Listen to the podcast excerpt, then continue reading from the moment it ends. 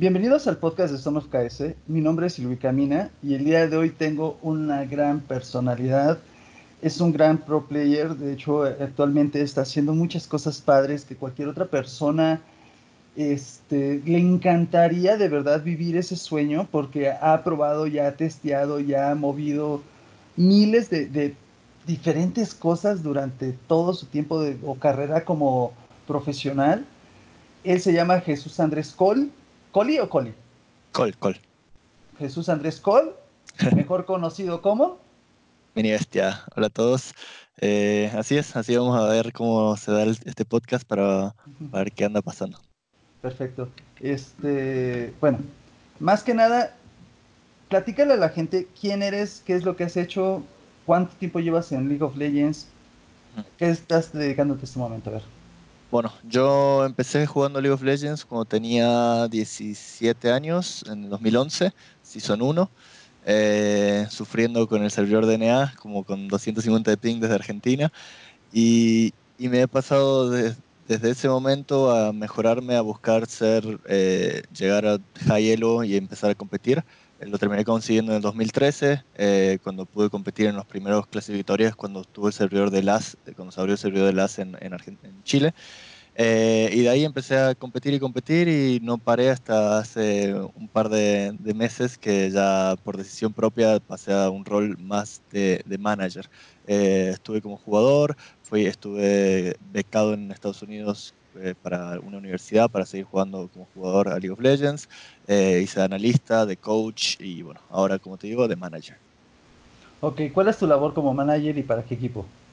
Bueno, mi eh, el equipo es Exten Esports y mi labor hago de todo un poco, la verdad. Creo que el rol de manager, se, como somos tan pocos en, la, en, en el staff, eh, haciendo muchas cosas que realmente no debería estar haciendo. Pero creo que el rol de manager al menos es más específico entre, es como el link entre el jugador, la organización y Riot. Entonces todo el tiempo estás intentando hacer que el jugador esté contento, que la eh, organización sepa lo que dice Riot, que lo que dicen los jugadores y de esa forma mantener a todos unidos. Eh, después también hago parte de lo que sería Team Manager, que me encargo mucho de, lo que, de las cosas de la casa, que esté todo en funcionamiento en la casa.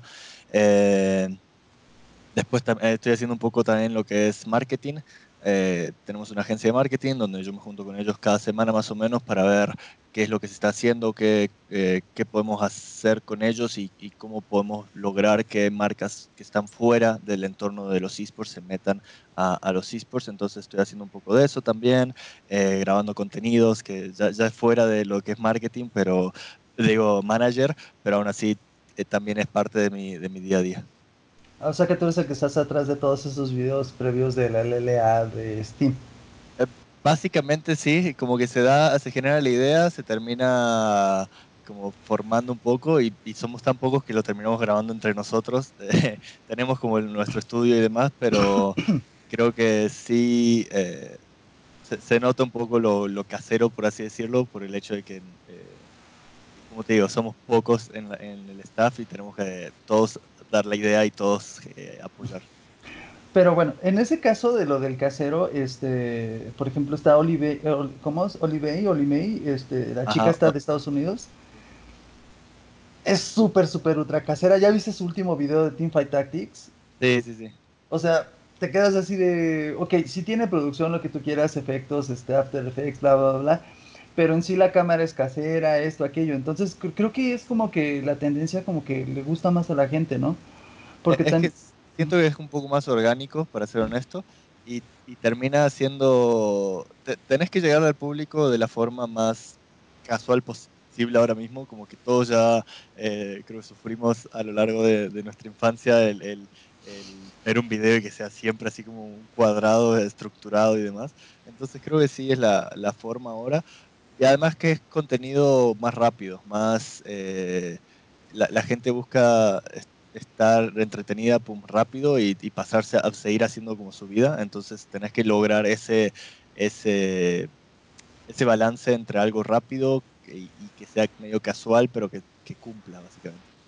Sí, es algo que yo he visto, por ejemplo, en la región de, este, de Latam, más que nada, en la actualidad, hace cuenta que pregunté desde ya varios meses atrás por qué la gente no consume cosas de, de la TAM. Porque, por ejemplo, si tú dices, oye, ¿qué onda? ¿Has visto lo que está en meta? Ah, sí, Scarra dijo. Ah, sí, este. ¿Cómo se llama este cuate de Jungla? Vitariku dijo. Que ahorita creo que ya está para Mobilatix. Este, tal dijo esto, esto, esto. Te quedas así de, ok, ¿y qué hay de lo propio?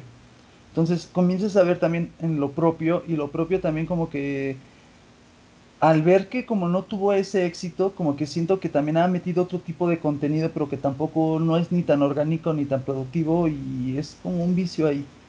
Sí, el contenido de la TAM nunca fue muy eh, de enseñar, para ser honesto. Creo que el, único que empezó haciéndolo fue Skyshock en su momento y después empezó a bajar, que, que realmente la gente no estaba tan tanto viendo los videos por ese lado de aprender, sino por el hecho de que querían divertirse. Eh, y si a mí me pasó cuando yo tuve que aprender el juego, literal tuve que aprender inglés para poder entender los streams, ver los videos, poder leer las guías y demás. Entonces fue una cuestión de que sí fue difícil en ese momento aprender y ahora sigue siendo difícil porque siento que no hay eh, referentes en la región que realmente se dediquen a, a, enseñar.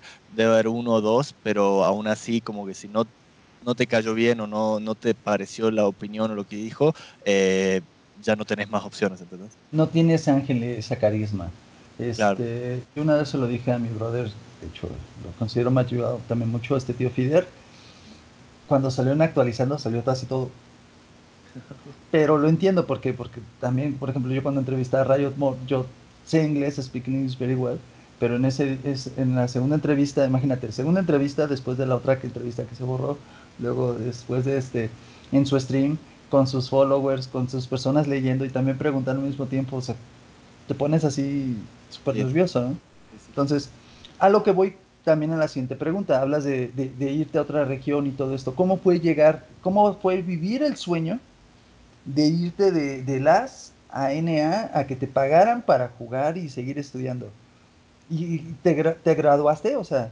Sí, sí, me, me gradué. Fue una locura, la verdad, creo que justo en ese momento eh, todavía no estaba bien desarrollado el competitivo en, Latinoamérica. Se oía como rumores de que, que iba a haber la, que iba a estar la liga en Chile y demás, pero fue no, estaba claro. Entonces, eh, literal, en septiembre, octubre decidí, ok, eh, de 2014 me voy tuve que rendir un examen, hacer la visa de, estudiante, todo, el, proceso. Y llegar allá fue un choque cultural muy grande. Eh, justo en ese primer equipo teníamos, básicamente eran tres canadienses, un norteamericano y, yo, como latino. Y los, de los tres canadienses, eh, dos eran coreanos, o sea, ya, ya, canadienses, pero venían de, de, Corea, y uno era chino. Eh, entonces tenía como la cultura asiática, la americana eh, y, la mía ahí metido, ¿no? Y, fue muy complicado al principio adaptarse al, equipo, y más que nada por el idioma también, porque sí, hablaba inglés, pero aún así no me, me, costaba como expresarme muchas, muchas cositas. Y, y, el nivel también, o sea, el nivel que yo traía de, de LAS no era ni cerca comparado al que estaba jugando yo en solo queue en, en NA y después en, en los scrims también se notaba. Eh, entonces sí me costó bastante esa, esa adaptación al principio, pero a lo largo de los años lo terminé disfrutando muchísimo. Creo que fue una experiencia muy linda y, y, no lo hubiese cambiado por nada más, aunque sí me hubiese gustado estar un poco acá en Latinoamérica y competir más acá en Latinoamérica, pero bueno, no eh, tuve la chance de irme para allá y la tuve que aprovechar al máximo. Y sí, me terminé graduando después de tres años y medio más o menos de carrera. Eh, tengo un título de se llama Bachelor's in Computer Networking, que sería como una licenciatura en redes de computadoras. Eh, pero realmente nunca, no sé si lo voy a usar en mi, en mi, vida ese título, pero bueno, al menos puedo decir que lo tengo. Eso es lo, lo bueno.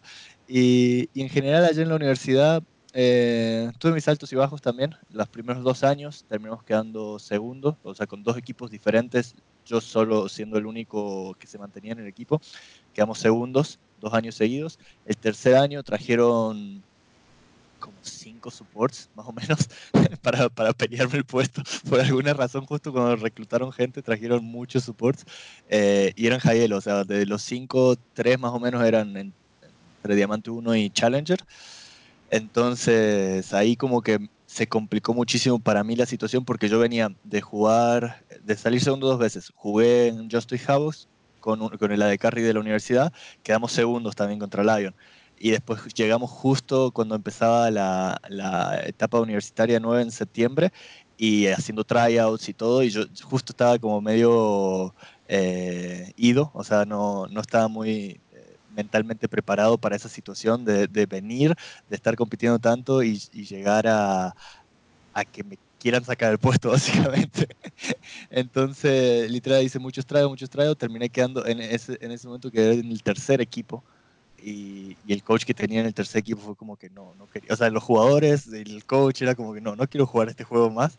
Eh, me terminé pasando Heroes of the Storm eh, por el hecho que tenía estaba la competencia universitaria de Heroes of the Storm que había salido hace justo el segundo año que yo estuve en la, en la universidad y se me hacía que era muy buena, o sea, la competencia en sí, se, la, el formato se me hacía muy, muy bueno. Y dije, bueno, quiero, pues, siempre quise participar, dije, bueno, justo es el momento, vamos a participar. Eh, llegué como al top 50 de, de, Heroes of the Storm ahí en Norteamérica. Wow. Eh, no sé, mes y medio, dos meses que estuve tryhardeando. Y con el equipo terminamos quedando en el top eh, 32 de, de, Norteamérica. No, no, o sea, realmente no nos fue bien, pero fue una experiencia diferente también, o sea, meterse un juego nuevo de cero, eh, tener que hacer calls diferentes, eh, todo, todo, era muy, muy, muy raro, pero aún así lo disfruté. Eh, ese, año, ese año el equipo de LOL terminó quedando como cuarto o, o algo así, y después al siguiente año se nos fueron todos, era mi último año ya de, carrera en la universidad y se fueron literal todos los que habían reclutado de los años anteriores se habían ido. O sea, quedamos los que, los que estábamos como en segundo tercer equipo de LOL. Entonces, bueno, armamos algo, me metieron en jungla porque uno de los supports que habían quedado, que era Challenger, seguía ahí. Eh, entonces dije, me dijeron, bueno, no tenemos jungla, tenés que ponerte a jugar jungla. Entonces tuve que empezar a aprender el rol de, de cero, de nuevo, aprender otra cosa de nuevo. Eh, pero fue extraño porque el siento que también el coach no se supo adaptar a las necesidades que teníamos nosotros. O sea, había muchos picks que yo jugaba muy bien en la jungla, pero no eran tan meta, en, el sentido de que, por ejemplo, yo tenía que, yo, así, a mí me gustaba jugar muchísimo lo que era en ese momento eh, Jarvan Sejuani Gragas. Y, eh, y, justo otros hacían más o menos las cosas parecidas, pero eran un poquito mejor por ese lado. Tienen un buen desempeño en el early, te perdón la interrupción. Hasta, claro, donde claro. Yo, hasta donde yo recuerdo, eran mejor early que los otros. Sí, era, era una cuestión ahí. Entonces, literal, me acuerdo que en torneos yo decía, ok, acá, tenemos, acá piqueamos este champion, acá o sea, me, la, me la doy con este champion. No, pero está en uno abierto, hay que piquearlo. Perdíamos horrible. Entonces, fue, fue dos torneos seguidos, uno, uno local que perdimos muy feo, eh, por eso mismo, porque los drafts, te juro que eran injugables.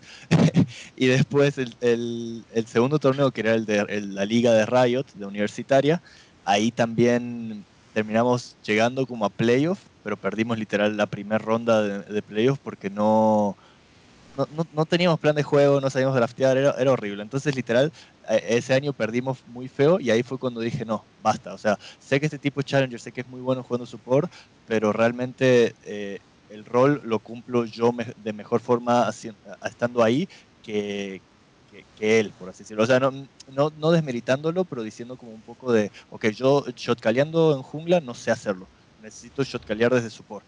Meteme a cualquier jungla y yo le shotcaleo al jungla, si querés. O sea, porque ya tuve la chance de, de aprender jungla, si haya shotcalear el support, ok, hago las dos cosas al mismo tiempo, no pasa nada. Entonces, el, en ese momento el coach se terminó yendo por, bueno, malos resultados y me, me terminó entrando otro. Me pusieron si a mí de support y metimos un jungla que era como diamante 3, si no me equivoco, era, era medio malito, pobrecito. Pero, pero literal eh, se basaba básicamente que el, todo el tiempo tenía que estar hablando yo y el early le tenía que mover para todos lados, acá para allá. Y fue interesante, o sea, esa experiencia fue linda porque terminó jugando como en la en vez de jugar en la primera división de, de ULOL, jugamos en la segunda división y, y, y, la competencia no era tan fuerte, pero aún así sí había partidos peleados porque nuestro equipo todavía no era muy bueno, que digamos. Eh, y terminó la temporada como en mayo, junio, fuimos a Texas y terminamos ganando el torneo que era presencial. Oh. Eso, eso, fue muy cool porque tuvimos la chance de viajar a Texas y, y, ganar el torneo, por fin ganar un torneo en para la universidad, que era de, al menos de segunda división, pero bueno, les ganamos el, primer puesto. Porque siempre se reían ahí en la universidad de que eSports, ah, eSports, no sé qué, están ahí jugando nomás y no hacen nada. Y bueno, por fin les demostramos que ganamos un torneo nacional, básicamente. ¿De qué años eran esos? Ese, ese fue 2018, fue el torneo, 2017-2018. Sí, porque empiezan las temporadas. Eh, Venga, 2018. Entonces no tiene mucho de eso. No, no, fue literal hace dos años que. Literal hace exactamente dos años. Si busco ahora en, en Facebook me sale la imagen segura. ¿Y cómo llegaste acá entonces? Si estabas allá este, ya en otro plan y todo eso. Sí, bueno, básicamente desde que yo llegué a Estados Unidos, yo dije que iba a volver a Latinoamérica. O sea, mi idea era ir allá, desarrollarme y volver a competir acá en, Latinoamérica. Eh, a lo largo de mi transcurso allá sí me empecé a querer quedar ahí, como buscar la forma de, eh, pero bueno, no se me dio, o sea, no conseguí, creo que no me supe... Eh, desenvolver no bien ahí. Ajá, no supe desenvolverme y no supe buscar bien qué era lo que podía llegar a ser para quedarme. Entonces dije, bueno, eh, vamos con el plan que ya tenía. Me volví a Latinoamérica, estuve como eh, coach en, va, como suplente en realidad en lo que fue Predators, ahí a finales de 2018, pero ayudando un mm. poco como assistant coach al mismo tiempo, o sea, hacía los dos roles. Eh, y terminó la temporada y dijeron, bueno, nos tenemos que mover a Chile, todos los equipos, bla, bla, bla. Y dije, ah, es mi chance, o sea, justo creo que, o sea, realmente sentía que tenía el nivel.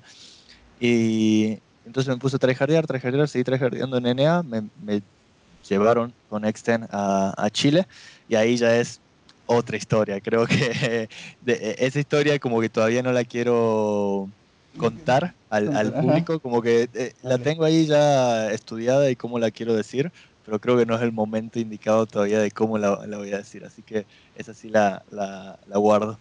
Pero a lo largo a lo largo de Chile pasé, bueno, estuve como jugador un tiempo, después como assistant coach y coach y creo que sí, creo que toda esa historia creo que es para otro video porque realmente ahora mismo no, no, no, no puedo expresar todo lo que, lo que se ve que es un cúmulo de emociones, tanto positivas, negativas chidas. Entonces, mira, es una locura, es una locura y te lo respeto, te, lo, porque se ve que es algo tan valioso, es como un pequeño regalo tuyo. Entonces, va a haber un momento en el cual la llegue a escuchar y voy a agradecer por escucharla este, en tu podcast aparte que tienes o en, o en alguna otra emisión y va a ser muy padre, ¿no? Porque, porque siempre es siempre es grato escuchar las historias de las otras personas para saber o tomar un punto de partida en, en que uno puede desarrollarse, ¿no?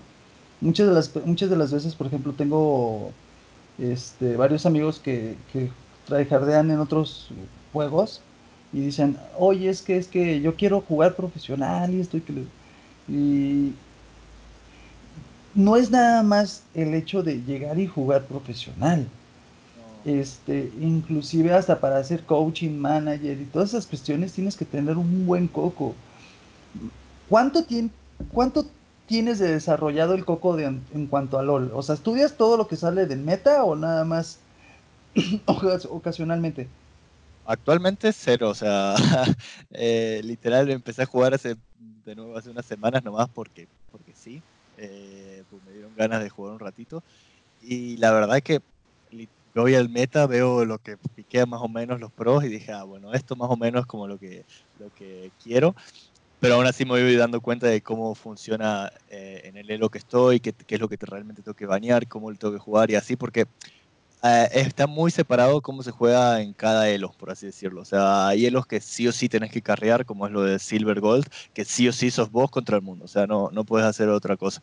Y en el que yo estoy ahora es eh, platino, o sea, estoy platino 1, casi diamante 4, jugando contra diamantes. Y, la verdad que es un, es un meta donde tenés que eh, tener la mente muy, muy concentrada. O sea, literal, si no estás concentrado un poquito, se, te moriste acá, se murió tu compañero por querer ayudarte y pum, se, se fue todo a la mierda por una desconcentración. Y me he dado cuenta de eso, porque yo ahora eh, estoy jugando nomás y estoy viendo mucho, me mandan mensajes, estoy contestar, estoy pendiente de otras cosas y pum, no sé qué pasó en el juego y perdí. Y un juego que estaba completamente ganado y me quedo así como, wow. Entonces sí es mucho la cuestión de entender eh, entender básicamente el meta y si vas a jugar solo queue y querés mejorar en solo queue, entender qué se hace en tu elo. O sea, no puedes siempre quejarte de tu elo porque básicamente estás ahí por alguna razón. Tenés que entender realmente qué es lo que hay que hacer para poder ganar y de esa forma como que empezás a ganar. Yo me acuerdo que en 2012 más o menos cuando yo quise empezar a, subir, porque en, en, Season 1 quedé, subí a Gold y bajé a Silver, así rápido. Eh, Después Season 2 ya había llegado como a, casi a platino. Y Season 3 apenas salió el servidor de acá de, Latinoamérica, ya, ya, había subido a Challenger. Eh, pero me acuerdo que yo veía a, los, a las pros de la región, que eran en ese momento Dynamox, Gentix, que todavía, todavía sigue Gentix, eh, y otros que estaban ahí en un equipo que se llama Your Rage Quit, y de, de Argentina y los veía y decía, ah, yo quiero llegar a ese nivel, o sea, yo quiero llegar a jugar contra ellos. Y me acuerdo que hice todo lo posible pum, hasta, hasta llegar a jugar contra ellos. Y es esa, ese momento que te dicen siempre, no, no, no, no conozcas nunca a tus ídolos o cosas así.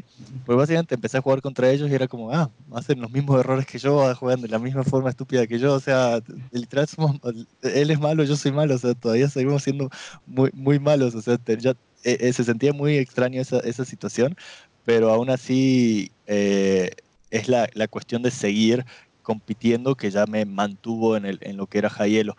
Y desde ese momento, de 2000, literal, 2013, fui Hielo hasta, hasta el 2019.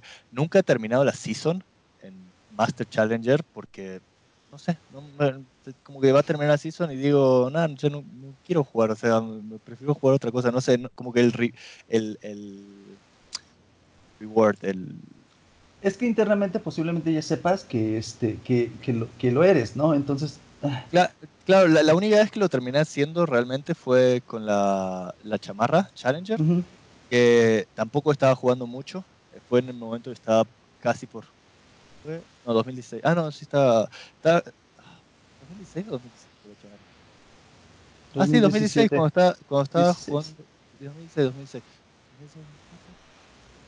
pensando, 2014-2015 jugué primero, 2015-2016. Sí, claro, 2016-2017 fue cuando estaba por empezar a jugar Heroes of the Storm, que no tenía equipo, o sea, literal no estaba jugando en el equipo de la universidad y no estaba trabajando tanto en solo queue, pero tenía unos amigos que eran eh, también Master Challenger y dijimos, ah, armemos un equipo de 5, para sacar la chamarra tenés que quedar literal, creo que era top 5 equipos y era todas las noches, jugamos como 6, 7 partidas todas las noches así, pero tryhardeando muy feo, hasta que en un momento sí se, se, ponían muy complicadas las partidas, era como literal jugar pequeños torneos, pero así terminé consiguiendo la chamarra, creo que quedamos como del top 3 equipo de, Norteamérica, y ahí fue cuando la recibí, que tampoco me enorgullece mucho porque no fue solo Cube, pero aún así yo sé que hice el eh, fueron dos semanas seguidas de, no descansar, de, tener que jugar todos los días y, y tryhardear. Y creo, eh, o sea, estoy bastante contento de eso, pero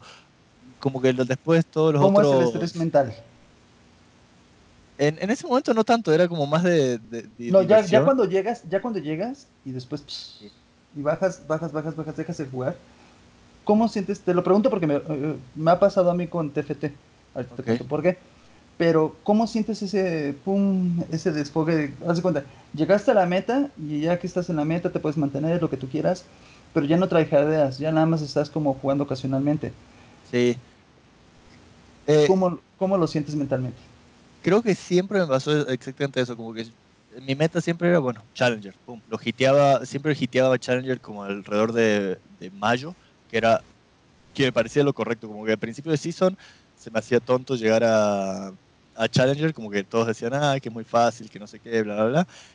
Entonces llegaba a Challenger eh, a partir, como en abril, mayo más o menos. Y después, pum, bajaba por, por cuestión de que, como tú dices, o sea, llegas al objetivo y, y, ahora, o sea, es como que, ¿y ahora qué hago? Eh, porque realmente eh, terminaba siendo un, problema estar en Challenger en, algunos momentos por el hecho de que las queues terminan siendo como de 30 minutos, que pasas más tiempo esperando para jugar que jugando.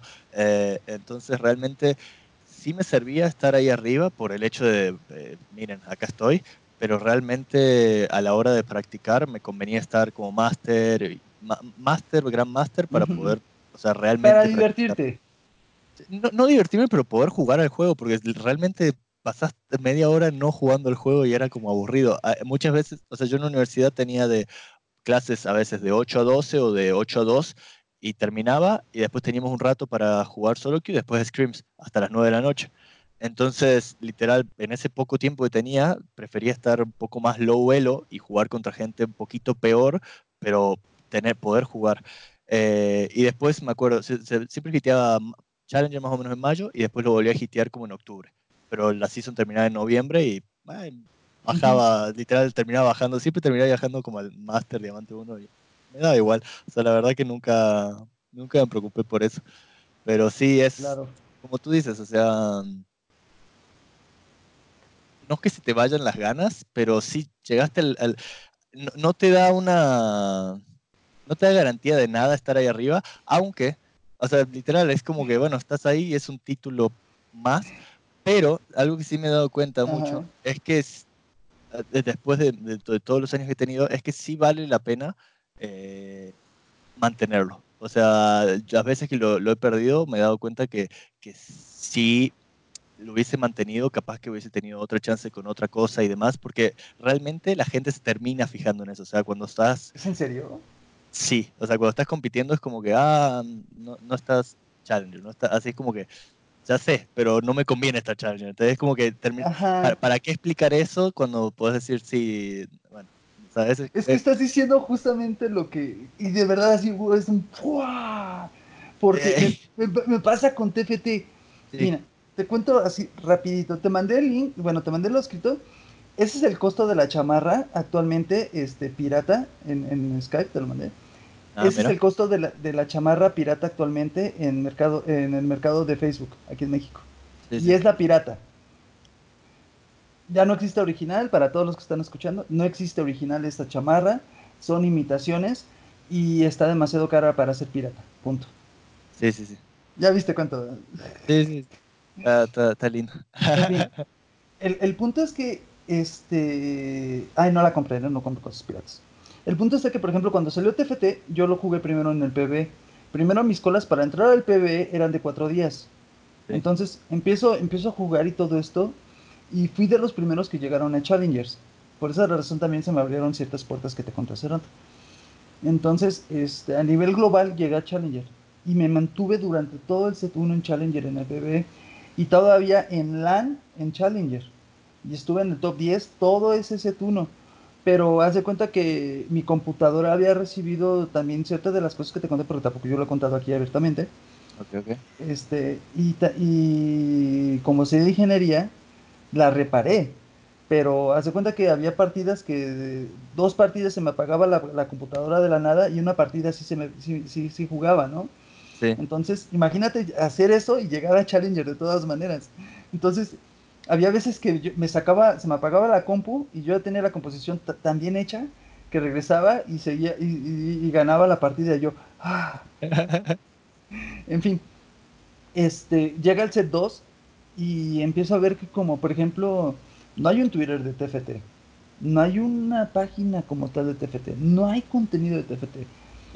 Lo platico en Estados Unidos e incluso ya me habían ofrecido la oportunidad, no puedo decir por por cuestión de privacidad, qué equipo, pero un equipo me está, a la fecha todavía me dice, ¿qué onda? ¿Ya te puedes venir para acá? Pero como me falta una operación, la operación de lo que me cuesta aquí sale 10 veces más allá. Sí, sí, es terrible. Entonces, no, no me, no es, aunque gane dinero allá, no es costeable, ¿no? Entonces, eh, eh, fue como para mí un... Sí a mí me dijeron, ¿sabes qué? Este, mantente Challenger en NA y en LAN si quieres ya nada más estate en diamante, en diamante. Y así he estado. Y entonces he estado en Challenger en NA y en diamante acá. Pero de todas maneras, hasta apenas ahorita que después de que escuché un discurso de Riot More de por qué la gente no se está dedicando completamente al competitivo de TFT, porque muchas personas le dicen, oye, ¿qué onda? Este, yo no me voy a dedicar ocho horas de mi vida en, en un juego que no me va a dar dinero, ¿no? No me va a dar esa plusvalía de decir, ok, ten, ok, este, fue la primera vez, y también mucha gente se lo reprocha. Mucha gente llegó a Challenger y se quedó en Challenger en, en el set 1 y este y al, eh, al, finalizar la season en general nada más nos dieron un icono y, ya no entonces todo el mundo oye sabes que hubieras dado algo más hubieras dado esto aquello pero pues no lo dieron y mucha gente también se perdió por eso no entonces sí.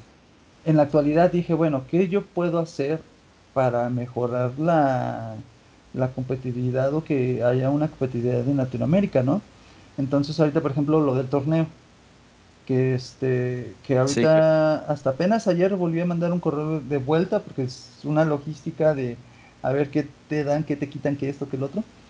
Y este, y, y pues es eso, o sea, ahorita estoy esperando que me lo hagan oficial para generar yo todas las imágenes, todos los, todo, todo lo que yo pueda hacer, todo lo que pueda hacer por After Effects todo lo que pueda hacer y decir, oye, ¿saben que Todas estas personas ya me dijeron que sí, vamos a hacerlo y vamos a hacerlo bien.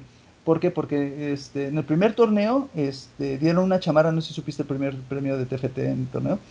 Todo, el que ganó, su chamarra por dentro traía los nombres de todas las personas que estuvieron viendo su stream. Ah, mira, qué loco.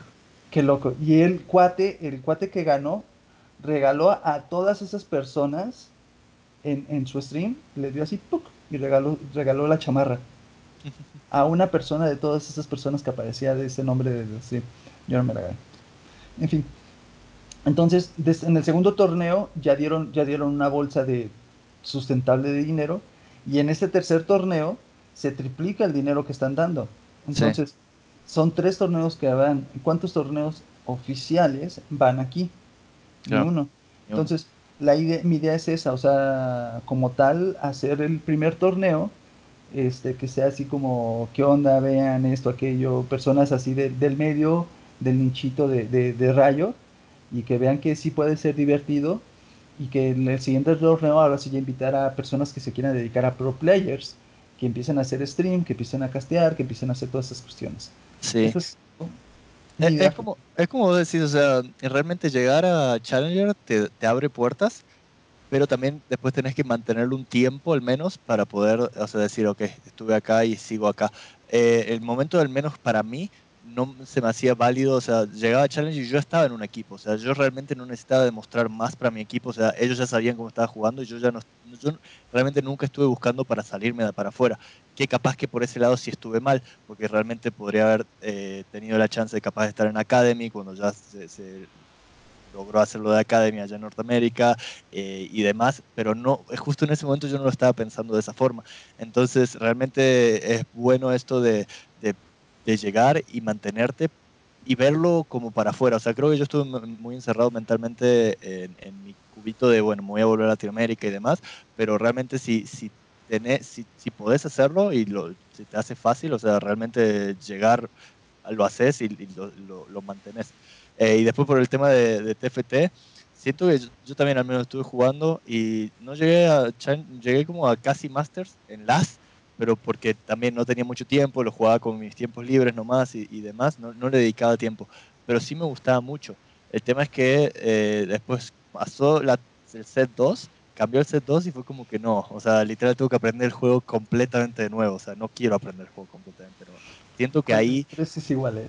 Ah, no, sí, el 3, ya sé. Eh, lo estuve viendo como que metieron una parte del 1, metieron una parte del 2, agregaron partes nuevas, pero aún así siento que como que hicieron el, el cambio tan brusco de 1 a 2 que también se perdió muchísima gente. Eh, por ese lado, porque realmente había que aprender el juego completamente nuevo. Creo que si hubiesen hecho, capaz si hubiesen hecho cambios más cortos, más, eh, más chiquitos, hubiese pasado inadvertido y la gente siguió jugando, pero eh, creo que fue bastante brusco. Y no sé, seguramente lo están estudiando, o sea, realmente están haciendo sus pruebas eh, y es el momento indicado para ellos para hacerlo, porque son cosas que no hicieron con LOL, por ejemplo. Con LOL siempre fueron de, ok, parches chiquitos, a veces parche grande al final de año y cosas así, pero siempre el, core del juego se mantenía.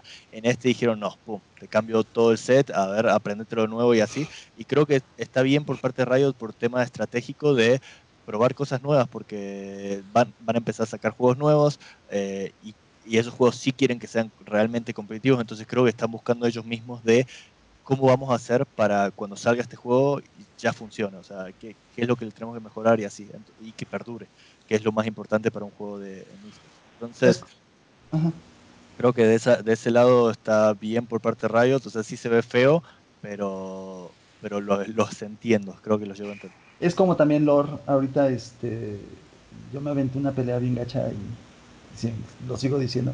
Para mí Lore, por ejemplo, a pesar de que ahorita ya tengo, creo que el 90% de las cartas, este, yo empecé a jugar desde la beta, la segunda beta, esta tercera beta, desde días antes, etc, etc, etc, etc. Pero no se comparó, porque darse cuenta que como te borraron todo y todo lo demás, entonces cuando volvieron a abrir la beta, la tercera beta, desde el primer día podías comprar ciertas cantidades de cartas y de mazos y de héroes y campeones. Entonces, yo me puse, yo me di la tarea, y de hecho se lo quería decir al, al, rayo, al rayo, un rayoter que por ahí tuve una pelita. Todas las personas que, que, compraron esas cartas y que subieron Elo en ese momento, a la fecha siguen manteniéndose en ese Elo.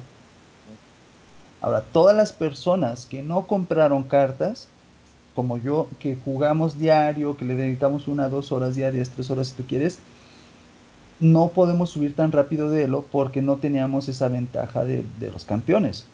Entonces, a final de cuentas, sí fue un juego de pay to win. Sí, sí, sí, sí. Sí, estoy de acuerdo.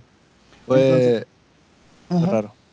Entonces, sí, ahí es como que tú dices, ok, ok, ok, y más allá de como que de estresarme o algo, dejé de como querer jugar competitivo, más como disfrutar el juego porque está padre, me gusta, yo he jugado Overpower, Magic, este, nunca jugué Yu-Gi-Oh!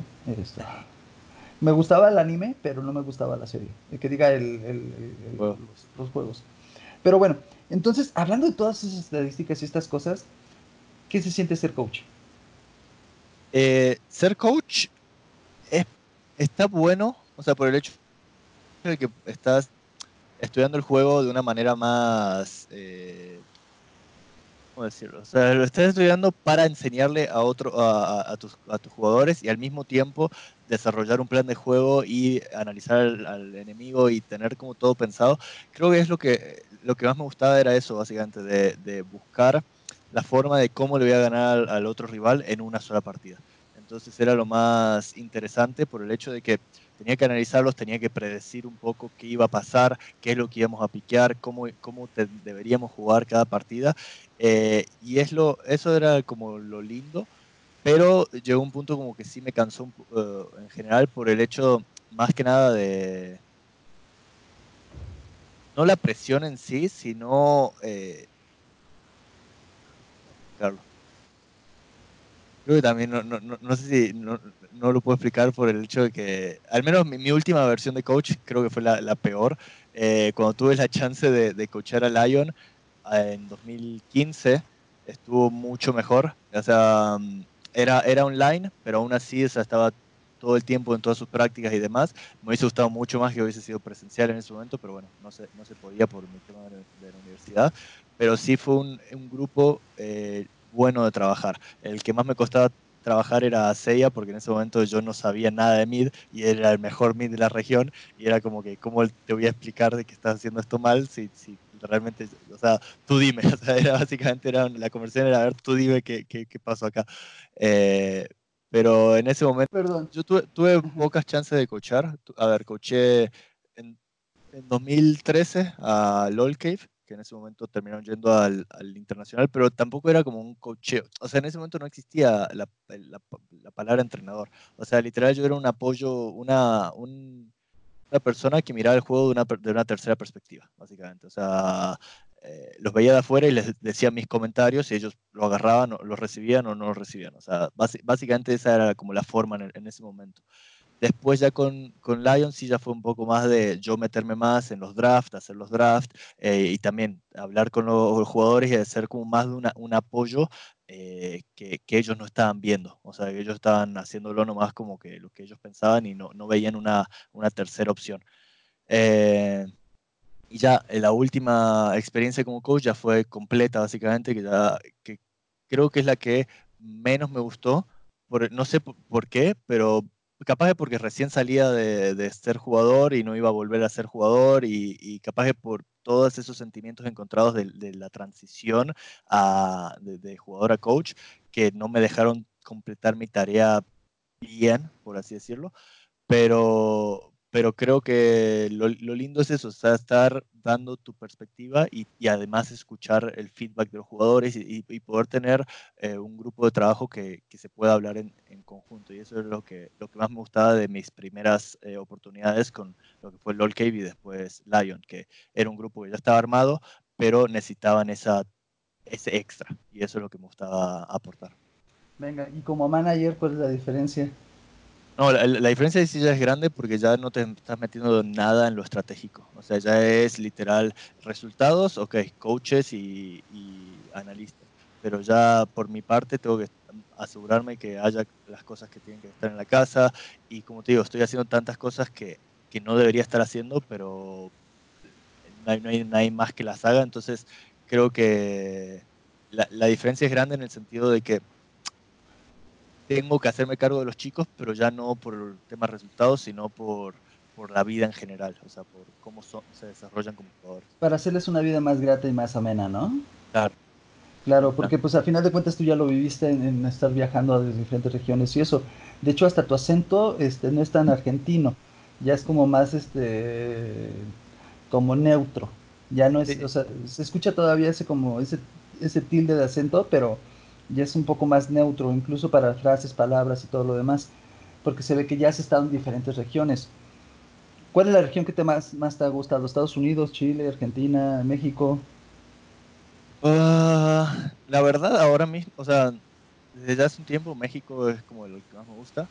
Eh, creo que le falta desarrollarse como, como región todavía, pero bueno, es por Latinoamérica en general que todavía nos falta. Pero es, como muy linda la cultura en general, me gusta las comidas, eh, la gente en sí. Está, está, está, muy bueno estar acá. Eh, después ya pondría, creo, Estados Unidos y Chile Argentina están como parecidos para hacer esto. Una vez una amiga argentina me dijo que la diferencia, de hecho fue expareja mía, que la diferencia entre un mexicano y un argentino es que nosotros somos más calientes, o sea, calientes en la hora de, de apapachar, de abrazar y dar amor fraternal y un argentino es como, ok, sí te lo demuestro, pero no soy tan afectivo. Algo así me decía, ¿no? Sí, Entonces, para, para ser honesto, sí, es verdad, o sea... Eh, también depende de la región donde estás en Argentina, como yo, donde yo soy de Córdoba, sí es más familiero y, y, más como tranquilo en ese sentido, pero después sí, Buenos Aires ya es como más eh, la locura de, ok, vamos, las cosas se hacen rápido y, y si no, no se hacen y sí, te, de, de, cariño, pero no tanto, es como más, como vos decís, eh, acá se siente más el lado familiar. bueno, pero de todas maneras, aquí en el DF, este, ah, todo el mundo... Sí. No, y de hecho hasta las protestas son diferentes que allá abajo y todo eso, o sea, todo es sumamente, sumamente diferente. ¿Cuál es la experiencia más grata que has tenido ahorita como manager de lo que va de, de, de la LLA oh. en México? Creo que la más grata es tener la chance de, de hablar con sponsors y, y, gente que normalmente no, no hubiese tenido chance de hablar por el hecho de, que, de estar encerrado, coachando o, en, o entrenando eh, como 12 horas al día.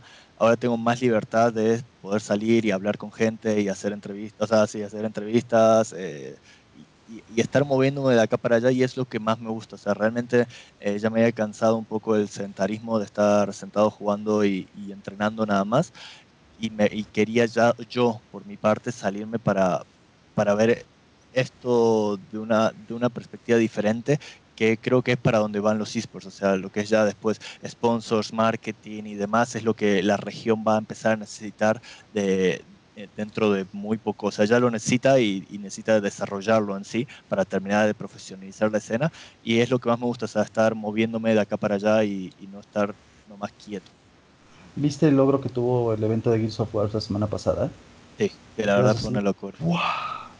O sea, perdón, de otras regiones del mundo, porque lo estaba viendo en diferentes idiomas, me gusta, me gusta como que, eh, o sea, buscar como qué está pensando en otras partes de, o, u otras partes del mundo de nosotros. Y estaba el stream de otras partes, ¿no? Entonces todos decían que la escena mexicana era la más fuerte en Gears of War. Yo así de, ¿Nani? Y te quedas así, y todos emocionados viendo las partidas, los gritos, la pelea, la mentada de madre que se dieron. Te quedas así de, wow, o sea, ok, ok, ok, ok. Ya estamos haciendo ruido, como dirían este, los raperos.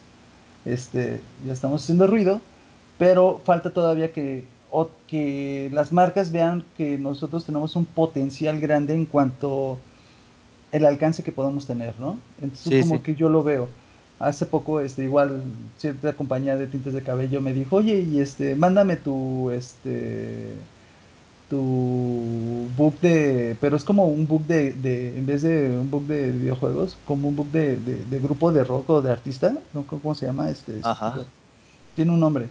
Mándamelo así, yo así de, como, ok, checo, investigo y veo, ok, es poner la foto, esto, aquello, participantes, yo así de, pero es como más de un grupo de, de artistas, ¿no? Nosotros no somos artistas, somos como creadores de contenido, videojugadores o todas estas cuestiones, ¿no? Sí. Entonces sí te quedas así como que todavía hay una confusión de lo que realmente hacemos como videojugadores, como creadores de contenido, como partners, como todas esas cuestiones, que de ninguna son nada, ¿eh? Yo, yo, yo no me considero nada. No, sí, falta, falta culturalizar la escena en sí, básicamente. O sea, no solo, o sea, los jugadores literal no saben venderse, eh, los equipos tampoco a veces no se saben vender con las marcas, las marcas mismas no entienden qué está pasando, eh, las ligas quieren una cosa, los, equipos quieren otra, entonces sí hay falta, eh, bueno, las familias de los jugadores terminan queriendo otra cosa en sí para sus hijos, entonces sí es mucho la cultura en general alrededor de los videojuegos acá en la, región, que es lo que nos termina echando un poco para atrás, pero es lo que termina haciendo falta, como motivo, o sea, falta gente que se mueva y empiece como a, culturalizar a la gente de, qué es lo que se vive en los esports. Claro, este, de hecho te, iba a preguntar, tú como manager, por ejemplo, me ha tocado como entrevistar a los jugadores y eh, no he subido muchas entrevistas porque realmente considero que serían, perdón, malas para ellos. No porque la entrevista haya sido mala, sino porque ellos reflejaban algo malo ante la cámara. Sí. Entonces, como, no voy a decir que jugadores, pero no, no, de Exim no tanto, pero de, otro, de, otros, de otros jugadores, este, sí. Pero este, cuando salen de partidas estos jugadores que realmente se ve que son nuevos, salen con esa adrenalina y salen todos así choqueados, no saben qué onda, no saben ni cómo reaccionar, ni cómo hablar. Oye, ¿cómo estuvo la partida? O, eh, eh, pum, pum, pum. o muy serios, muy tablas. Solamente, ¿quién son? Plugo, Guarangelus, este, Wailotus, eh, Sella, Odi, que también ya tienen experiencia, este, Coto, Coto, ah, se me traba. Bueno, él va. Sí, como vos decís, hay muchos jugadores que les falta todavía hablar con las cámaras y demás. Y, lo que yo hablaba con Rayo hace poco era de, que al menos en 2016 se nos hizo un curso de eh, esto mismo, de cómo hablar con los medios, cómo hacer una entrevista y demás. Y a mí, o sea, a mí al menos me sirvió en ese momento y creo que en ese momento también estaba Wild Lotus, o sea, esos jugadores sí lo hicieron en ese momento. Pero eh, lo que nos decía Rayo es que sí, eh, se hizo y a veces funciona, a veces no, pero también porque los jugadores son medios vagos, o sea, no, no quieren estar aprendiendo eso, no sé, es como un extra, tiempo y demás, que también dicen que tiene que ser como una cosa también de los equipos, o sea, que los equipos generen esos cursos, que no sea solo por parte de Rayos. Y es verdad, o sea, es cierto de que hay muchos jugadores que son nuevos y necesitan ese refuerzo, pero no hay nadie que se lo esté brindando. Entonces sí está, estaría bueno empezar a generar ese tipo de, de, cursitos o cositas para... El manejo de dirección de cámara. Ajá, pero al mismo tiempo eh, la, la, temporada es tan corta y tan rápida que no te da chance de eh, hacer ese, ese tipo de curso. Y, lo tenés que hacer literal sí o sí fuera de temporada. Cuando apenas llega el jugador acá, literal dos días de enseñarle, porque si no, eh, no te da la chance, básicamente. ¿Y van al psicólogo? O sea, eso es lo que te iba a preguntar. O sea, ¿sí tienen curso de psicología ellos? O sea, de, del, estrés, del estrés que llevan y todo eso, ¿o no? Nosotros estamos trabajando con una psicóloga que venía del equipo olímpico eh, acá de México, pero hace una semana nos, dijo que le dieron otro equipo en, el, en la parte de, olímpicos y no va a poder tener tiempo para seguir con nosotros. Entonces ahí ya se nos fue un poco un, apoyo que teníamos por ese lado de, lo mental, pero al mismo tiempo ya estamos buscando como un reemplazo porque sí, sí, al menos yo lo veo muy necesario esto de que cómo dominar el estrés, los nervios y la concentración en, en, el stage nuevo. Entonces sí, sí se sigue viendo la necesidad, pero bueno, hay que volver a, a ponerla en la mesa. O sea que técnicamente tú como manager también eres como el que los papache y lo loquero, ¿no? Porque ya tienes esa experiencia de haber viajado a otras regiones, de sentirte solo, de no te poder expresarte como eres y... Creo que básicamente yo soy el que necesita más psicólogo que ellos por todas las quejas que termino recibiendo. Eh, claro. La, verdad que sí, hay, hay como cosas que sí, los termina estresando y terminan buscando como una figura para, para apoyarse y bueno, ahí estoy yo eh, que termino viviendo con ellos, ah, básicamente. Entonces, sí, es, es difícil, pero al mismo tiempo, bueno, es grato poder al menos darles un oído y un hombro de que recargarse. Y los coreanos, este, ¿cómo, o sea, cómo es una experiencia? ¿Cómo, te llevas con ellos? O sea, ya has tenido experiencia con los canadienses, ¿no?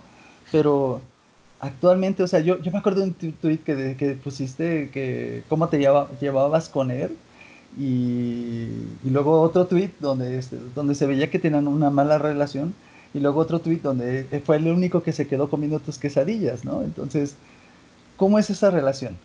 No, la, verdad que en general es muy raro eh, el, mezclar las dos culturas, básicamente. Creo que es eh, a mí, o sea, a mí me cae muy bien y creo que siempre busco la forma de llegarle a la gente de alguna, de, con el idioma en sí, porque bueno, el, el, inglés tiene que ser, y si tiene que ser un inglés medio mono, lo tengo que hacer de esa forma, pero sí, o sea, yo me, me llevo muy bien con ellos. El tema creo que en general en Latinoamérica como equipos no, no estamos preparados para tener coreanos en el equipo. Y lo digo más que nada por el idioma, porque bueno, en Estados Unidos, Europa, cuando han llegado estos jugadores, el inglés es el idioma intermedio y bueno, al menos tenés un grupo que habla completamente bien inglés y el otro que está aprendiéndolo. En este caso, en Latinoamérica, es el español, el coreano y el inglés, ninguno de los dos lo termina hablando bien.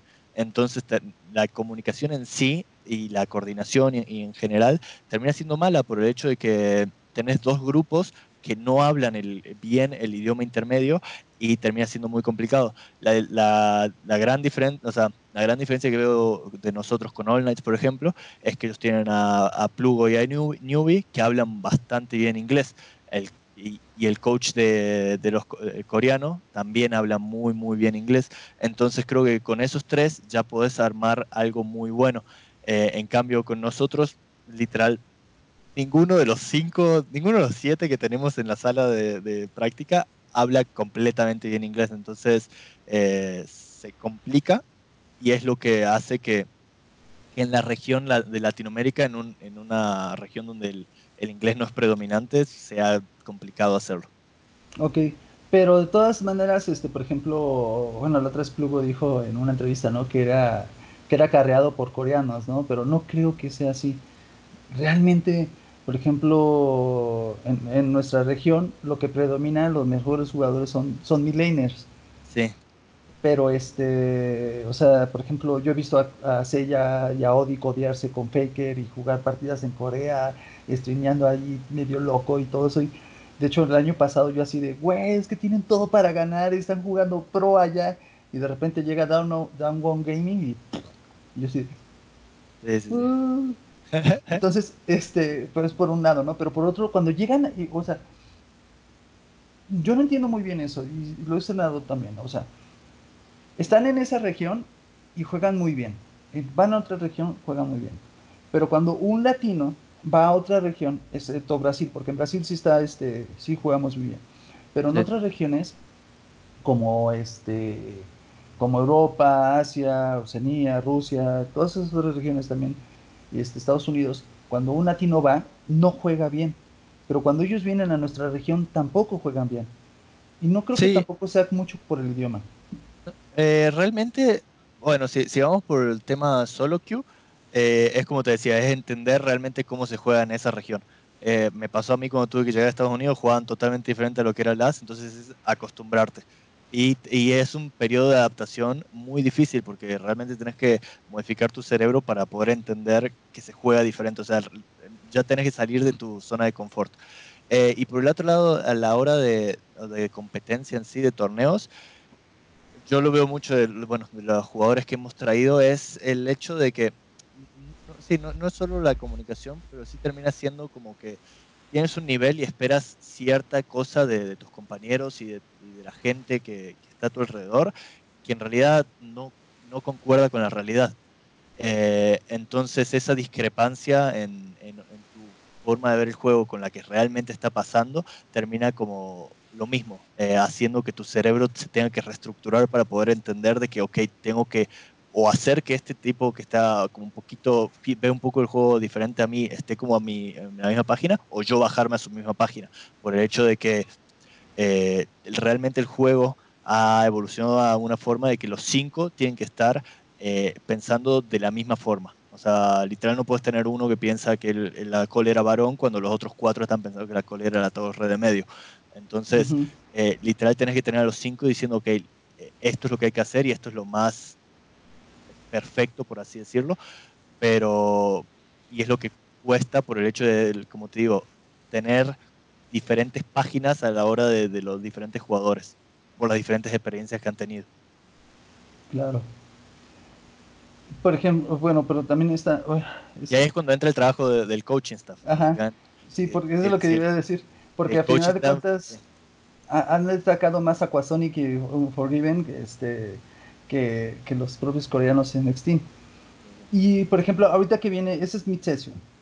Y tú como este manager, tú empiezas a proyectar todo el año, ¿no? Me imagino. básicamente sí.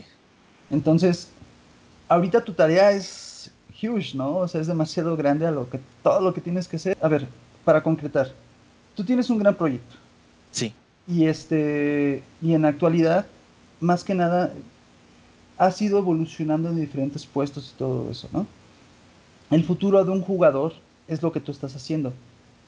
Sí. Y de una manera u otra, bien o mal, tú ya estás ahí, carnal. Tú ya estás en esa parte de, de, decir, ok, yo ya estoy haciendo esta, esta labor que también muchas otras personas les gustaría, ¿no? Porque también muchos jugadores, por ejemplo, Giral, ¿no? Que ha estado también yendo, regresando y esto, ¿no? ¿Cuál es, dónde te ves en un futuro? Eh, eso es todavía algo que yo me estoy preguntando. Creo que mi idea de, salirme de lo que era competitivo y el, lado estratégico fue más que nada, como te decía, para, para poder eh, buscar otras alternativas y otras puertas en el, mundo de los esports. Creo que estaba muy encerrado en lo que era nomás jugar, competir y, resultados.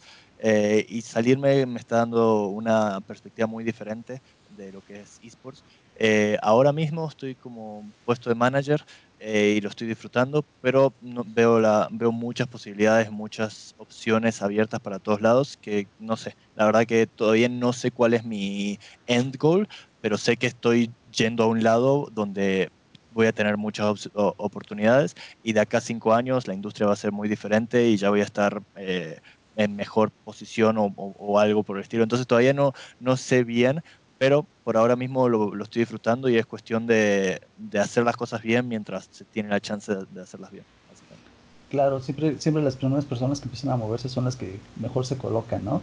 Y tú ya vas ahí, ¿no? Tú ya llevas una gran ventaja, ¿no? Porque pues ser manager de un equipo o ser coach de un equipo no es cosa fácil, ¿no? O, llegar a ese punto no es cosa fácil porque es ya un tema como que alguien o la gente te empieza a respetar por lo que estás haciendo o por tu conocimiento. Este, ¿Algo que quieras decirle al público de, tu persona? ¿Algo? Eh, que espero que les haya gustado esta, esta larga entrevista. Eh, creo que siempre tuve ganas de hacer como contenido y contar un poco todas mis experiencias, pero nunca supe cómo hacerlo. Eh, y no sé, capaz que tengo el carisma, pero no tengo como la, el valor de, terminar mostrándolo, por así decirlo. Pero creo que todo a su tiempo. La verdad que es cuestión de, ya van a saber mucho más cosas que de mí que me faltan eh, decir y publicar, por así decirlo. Pero no, sigan, sigan viendo esports, sigan disfrutando. Eh, la verdad que es una industria que va a seguir creciendo. Riot mismo está sacando juegos nuevos y van a, van a ser competitivos, entonces van a tener mucho más eh, cosas para ver, para jugar, para competir. Eh, entonces manténganse, la verdad que la, esto no, no, va a morir, va a seguir estando de acá 5, 10, 20 años, así que sigan, eh, disfruten. Venga, ¿cuáles son tus redes sociales, brother? Mis redes sociales todas son MiniBestiaLol, en Instagram, Twitter, Facebook. Las que más uso son Instagram y Twitter. Y después eh, tengo el canal de YouTube también que es Minibestia LOL o Minibestia 87, dependiendo cómo, cómo, lo encuentren. Que también estoy tratando de subir videos y, y demás, pero me cuesta. Va, carnal. Bueno, te mando un gran abrazo, muchas gracias por esta entrevista, esperamos que se repita de nuevo, que hablemos de otras cosas. Este, igual hasta una visita a la casa, creo que ya les había dicho que por ahí, ahorita que este, ya tenga la, la alta completa, pueda ir este, a visitar, a hacer no sé, o sea, pues, también por complejidad o algo, hacer un video o algo más, más chusco, más divertido. Dale, dale. Te mando un abrazo, hermano. Muchas gracias por la oportunidad. Que tengan un bonito día. Cuídate. Chau, chau. Chao. ¿Qué onda? ¿Cómo están? Espero que les haya gustado el episodio de este, de este día. Sé que no he estado sacando continuamente uno tras otro, uno tras otro. He estado un poquito delicado de salud. Eh, o sea, no estoy muy mal, pero tengo que cuidarme, tengo que hacer algunas cosillas ahí de tratado y eso también por eso en mi stream como que a veces, de hecho hay como dos, tres que me quedé dormido. Este, les pido disculpas para la gente que me estaba hablando. Y hay otros en los cuales, este, pues, vean, o sea, me levanto a las 4 de la mañana y ya no me duermo, ¿no? Y, el día de hoy se supone que debía haber subido desde antes el episodio, pero este, me sentí mal, eh, me, sentí fatal y se tomó la decisión de ir al hospital. Entonces, eh, ya dentro del hospital me checaron, mis revisiones necesarias, estoy totalmente bien. Estuvo muy bien que haya ido para que me revise por prevención, cosa que muy poca gente hace. Pero este, realmente pues estoy perfecto. Nada más necesito guardar más reposo guardar mucho reposo, no estar haciendo esfuerzo físico, no estar hablando mucho, o bueno, más bien no estar gritando y eso y cuidar mi dieta. Es lo que me dijeron y es lo que voy a estar haciendo, ¿no? Entonces, por esa razón, este, hasta apenas ahorita está saliendo el podcast y voy a estar tratando de sacarlo más seguido, de menos dos por semana. Todavía he estado viendo esa logística con mi equipo. Y espero que les esté gustando, espero que les guste este contenido. Les agradezco mucho a todas las personas que han estado apoyándome, les agradezco a todas las personas que han mandado correos que me dicen que entrevista a tal persona o tal jugador. Miren, no depende de mí, de verdad, no depende de mí, sino depende de la, de la persona que, este, que quiera que le entreviste, ¿no? Hay, créanme, yo le he mandado correos electrónicos a casi todos y algunos me dicen, oye, ¿sabes que ahorita estoy ocupado para después o esto, aquello?